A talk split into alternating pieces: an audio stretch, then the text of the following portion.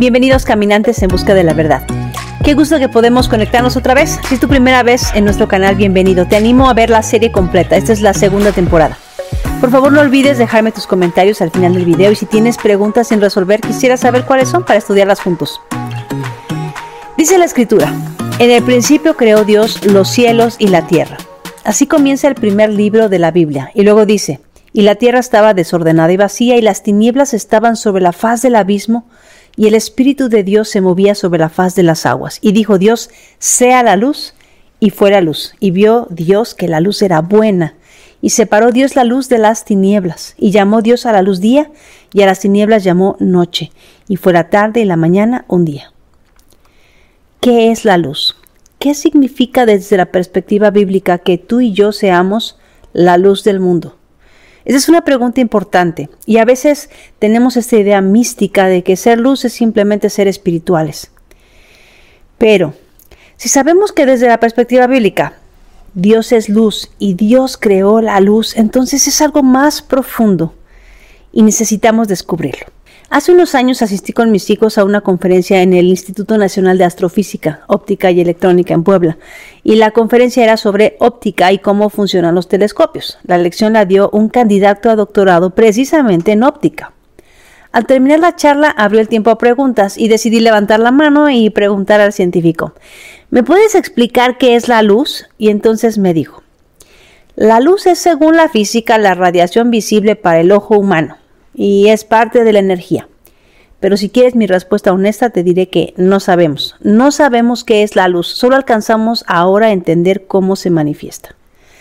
Su respuesta me pareció, además de honesta, fascinante, porque hay tantas cosas que damos por hecho y sin embargo realmente no entendemos qué son y cómo funcionan. La Biblia dice que Dios es luz. En 1 Juan 1.5 dice, este es el mensaje que hemos oído de él y os anunciamos. Dios es luz y no hay ninguna tinieblas en él. Y luego nuestro Mesías declaró, en Juan 5:46 leemos, porque si creyeseis a Moisés, me creerías a mí porque de mí escribió él, pero si no creéis a sus escritos, ¿cómo creeréis a mis palabras? El Pentateuco son los cinco libros de Moisés, que en hebreo se les conoce como la Torah. Y Torah significa instrucciones.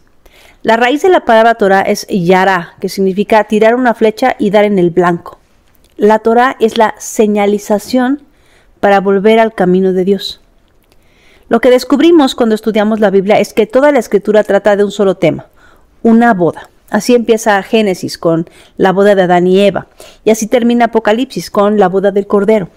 Y la historia se desarrolla en un dramático esfuerzo del novio por recuperar a su novia al punto que está dispuesto a dar su propia vida para poder traerla a casa. Nuestro Dios tiene un plan y lo reveló desde el principio.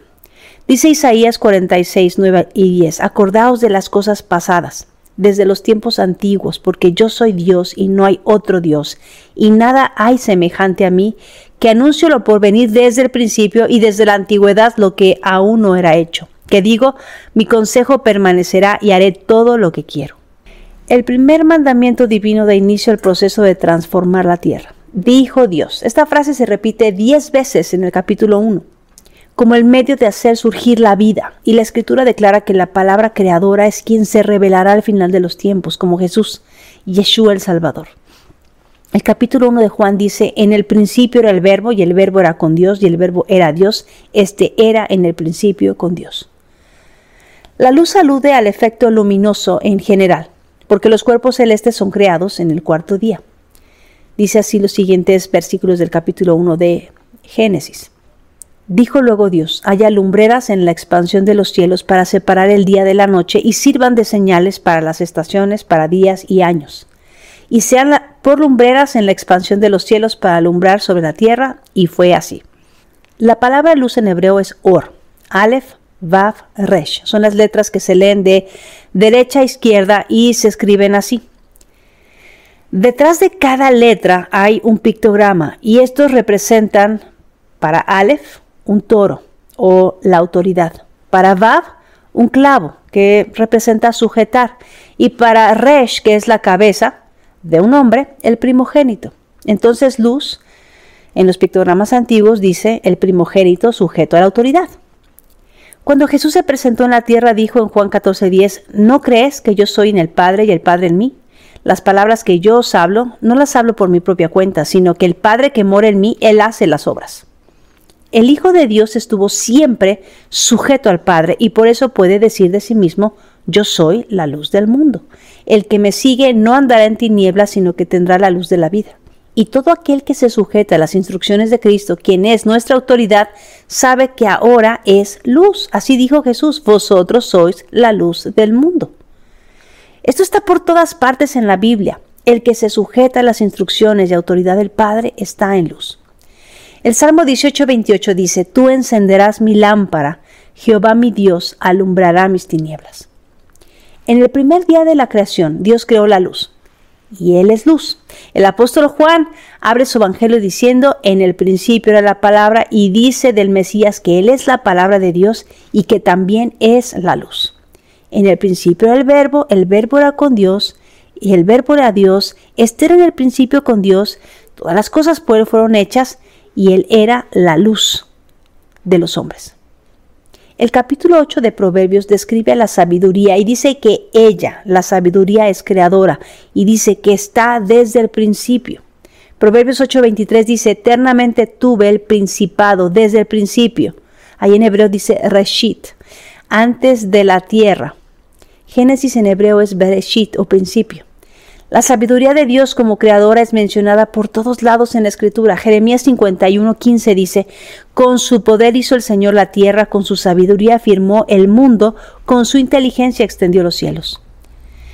Ser sabio es estar en luz. Eclesiastés 2:13 dice, Y yo vi que la sabiduría sobrepasaba la insensatez como la luz a las tinieblas. Todo lo que Dios hace en lo físico tiene una enseñanza espiritual. Por lo tanto, las tinieblas son lo opuesto a la luz. Estar en la oscuridad lleva el sentido de ceguera, miseria, falsedad, ignorancia. No es lo mismo que la palabra para noche, que en hebreo es layil, que es una palabra neutral. Pero para tinieblas se usa la palabra josek en, en hebreo, que es negativa en su naturaleza. Al final de los tiempos, en la Nueva Jerusalén, no habrá más tinieblas. Dice así Apocalipsis 21, la ciudad no tiene necesidad de sol ni de luna que brille en ella porque la gloria de Dios la ilumina, y el Cordero es su lumbrera, y las naciones que hubieran sido salvadas andarán en la luz de ella, y los reyes de la tierra traerán su gloria, honor a ella. Pablo dice en su carta a los Corintios, porque Dios que mandó que de las tinieblas resplandeciese la luz, es el que resplandeció en nuestros corazones para iluminación del conocimiento de la gloria de Dios, en la faz de Jesucristo. Ahora déjame leerte lo que los poetas de la Biblia dicen con respecto a la luz. Mira cómo dice el Salmo 56. Pues tú has librado mi alma de la muerte y mis pies de tropiezo, para que yo pueda andar delante de Dios en la luz de la vida.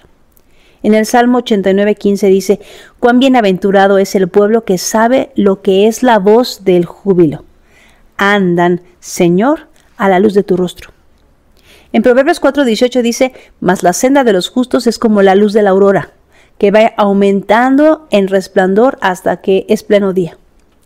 En Proverbios 6 dice, porque el mandamiento es lámpara y la enseñanza luz y camino de vida a las reprensiones de la instrucción. En el Nuevo Testamento esto es lo que los autores bíblicos conectan de lo que saben de la luz con lo que ahora ven sus ojos. En 1 Juan 1.5 dice, este es el mensaje que hemos oído de Él y os anunciamos, Dios es luz y no hay ningunas tinieblas en Él. En Juan 8 dice, otra vez Jesús les habló diciendo, yo soy la luz del mundo, el que me sigue no andará en tinieblas, sino que tendrá la luz de la vida. En Mateo 5:14 dice, vosotros sois la luz del mundo. Una ciudad asentada sobre un monte no se puede esconder. En el tabernáculo Dios le ordenó a Moisés colocar una lámpara especial de siete brazos, que en hebreo se llama menorá. Esta palabra se traduce como candelero o lámpara. Una palabra conectada a la menorá es manor, que significa yugo, propiamente el instrumento que se usa para arar. Nir es la raíz de ambas palabras, menora y manor. La raíz nir en hebreo da la idea de destello y también de un surco fresco para arar el suelo. Sigue conmigo. Jesús dijo, mi yugo es fácil. Mateo 11, 29 dice, tomad mi yugo sobre vosotros y aprended de mí, que soy manso y humilde de corazón, y hallaréis descanso para vuestras almas. También dijo, porque mi yugo es fácil y mi carga ligera. Y luego el apóstol Pablo hizo esta exhortación a la iglesia en Corinto. No os unáis en yugo desigual con los incrédulos, porque qué compañerismo tiene la justicia con la injusticia, y qué comunión la luz con las tinieblas. ¿Y qué concordia Cristo con Belial o qué parte el creyente con el incrédulo? En este pasaje encontramos una palabra muy interesante, Belial. Esta palabra Belial está formada por dos palabras, al, que significa yugo eh, o lo que está encima, y Beli, que significa sin. Así que Belial significa sin yugo. En el segundo libro de Samuel encontramos este pasaje que nos puede traer luz a lo que significan las palabras de Pablo. Dice así segunda de Samuel 23:6. Mas los impíos, ahí está la palabra Belial, serán todos ellos como espinos arrancados, los cuales nadie toma con la mano. En el primer siglo, a la enseñanza de los maestros se le llamaba yugo. Cuando escogían a sus discípulos, les preguntaban si podían llevar su yugo, si eran dignos de llevar su enseñanza, si la cuidarían y la repetirían. Jesús contó una parábola en Lucas 8. Dice así, esta es, pues, la parábola, la semilla es la palabra de Dios. Y los de junto al camino son los que oyen, y luego viene el diablo y quita de su corazón la palabra para que no crean y se salven. Los de sobre la piedra son los que, habiendo oído, reciben la palabra con gozo, pero estos no tienen raíz. Crecen por algún tiempo y en el tiempo de la prueba se apartan. La que cayó entre espinos, estos son los que oyen, pero yéndose son ahogados por los afanes y las riquezas y los placeres de la vida y no llevan fruto. Mas el que cayó en buena tierra, estos son los que con corazón bueno y recto retienen la palabra oída y dan fruto con perseverancia. Hay una parte de la semilla que es ahogada por espinos, como lo explicó Samuel. Son los que reciben la palabra, pero cuando viene la prueba, cuando tienen que probar con sus vidas que aman a Dios, terminan haciendo su voluntad y se van al mundo, estos son Belial, están sin yugo, sin la enseñanza de Dios. Entonces hay una conexión entre la lámpara y la palabra de Dios. Toda la Biblia lo confirma. El Salmo 18:28 dice, Tú enciendes mi lámpara, oh Señor, mi Dios, que alumbra mis tinieblas. Salmo 119, 105 dice, Lámpara es a mis pies tu palabra y luz a mi camino. El Salmo 132, 17 dice, Allí haré surgir el poder de David, he preparado una lámpara para mi ungido. Proverbios 6:23 dice, porque el mandamiento es lámpara y la enseñanza luz y camino de vida las reprensiones que te instruyen. Proverbios 13:9 dice, la luz de los justos brilla alegremente, pero la lámpara de los impíos se apaga. Proverbios 20:20 dice, al que maldice a su padre o a su madre, se le apagará su lámpara en medio de las tinieblas. Y Proverbios 24:20 dice, porque no habrá futuro para el malo, la lámpara de los impíos será apagada. El profeta Jeremías dijo, y haré cesar de ellos la voz de gozo y la voz de alegría, la voz del novio y la voz de la novia, el sonido de la piedra de molino y la luz de la lámpara. En el Nuevo Testamento seguimos con el mismo tema. Mateo 5:15 dice, ni se enciende una lámpara y se pone debajo de un almud, sino sobre el candelero y alumbra a todos los que están en la casa. Pedro dijo, y así tenemos la palabra profética más segura, a la cual hacéis bien en presentar atención como a una lámpara que brilla en el lugar oscuro hasta que el día despunte y el lucero de la mañana aparezca en vuestros corazones. Y finalmente en Apocalipsis dice así, Luz de lámpara no alumbrará más en ti, tampoco la voz del novio y de la novia se oirá más en ti, porque tus mercaderes eran los grandes de la tierra, pues todas las naciones fueron engañadas por tus hechicerías. Y termina diciendo en el capítulo 22, y ya no habrá más noche y no tendrá necesidad de luz de lámpara ni de luz de sol, porque el Señor Dios los iluminará y reinará por los siglos de los siglos. La palabra or o luz en hebreo dijimos al principio que significa en sus pictogramas antiguos el hijo sujeto a la autoridad. Nuestro Mesías es la luz porque vino y se sujetó a la autoridad del Padre. Si tú y yo decimos que somos sus hijos, entonces necesitamos estar sujetos a su autoridad y entonces seremos luz del mundo. De lo contrario, seremos Belial y andaremos en oscuridad. Cuando Israel iba a ser liberado por Dios, una de las plagas fue la plaga de las tinieblas. En Éxodo 10:21 dice, Jehová dijo a Moisés, extiende tu mano hacia los cielos para que haya tinieblas sobre la tierra de Egipto, tanto que cualquiera las palpe. Y extendió Moisés su mano hacia el cielo y hubo densas tinieblas sobre toda la tierra de Egipto por tres días. Ninguno vio a su prójimo, ni nadie se levantó de su lugar en tres días, mas todos los hijos de Israel tenían luz en sus habitaciones. Así como en el primer día de la creación Dios separó la luz de las tinieblas, Dios separó a Israel de los egipcios, dándoles a ellos luz y a los egipcios tinieblas. Cuando iniciemos el día uno en la eternidad, no tendremos necesidad de sol porque ya no habrá tinieblas. Ahora quiero hacerte una pregunta. ¿Quieres ser luz y andar en luz? Bueno, pues todo aquel que se sujeta a las instrucciones de Dios está en luz.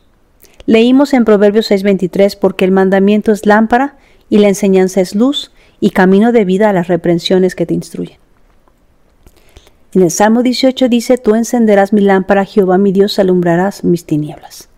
Y en el Salmo 119 leímos, lámpara es a mis pies tu palabra y lumbrera a mi camino. Jesús no vino a condenar al mundo, sino a salvarlo. Pero la condenación es preferir las tinieblas a la luz. La mayoría de los cristianos del mundo se saben de memoria Juan 3:16. Y puedo cerrar mis ojos y repetir, porque de tal manera amó Dios al mundo que ha dado su Hijo unigénito para que todo aquel que en él cree no se pierda, mas tenga vida eterna. Pero conozco a muy pocos que me pueden decir de memoria los siguientes versículos. Porque no envió Dios a su Hijo al mundo para condenar al mundo, sino para que el mundo sea salvo por él. El que en él cree no es condenado, pero el que no cree ya ha sido condenado, porque no ha creído en el nombre del unigénito Hijo de Dios. Y esta es la condenación, que la luz vino al mundo y los hombres amaron más las tinieblas que la luz porque sus obras eran malas.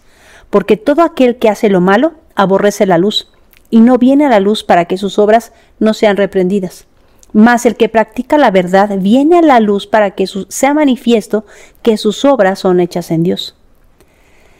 La verdad.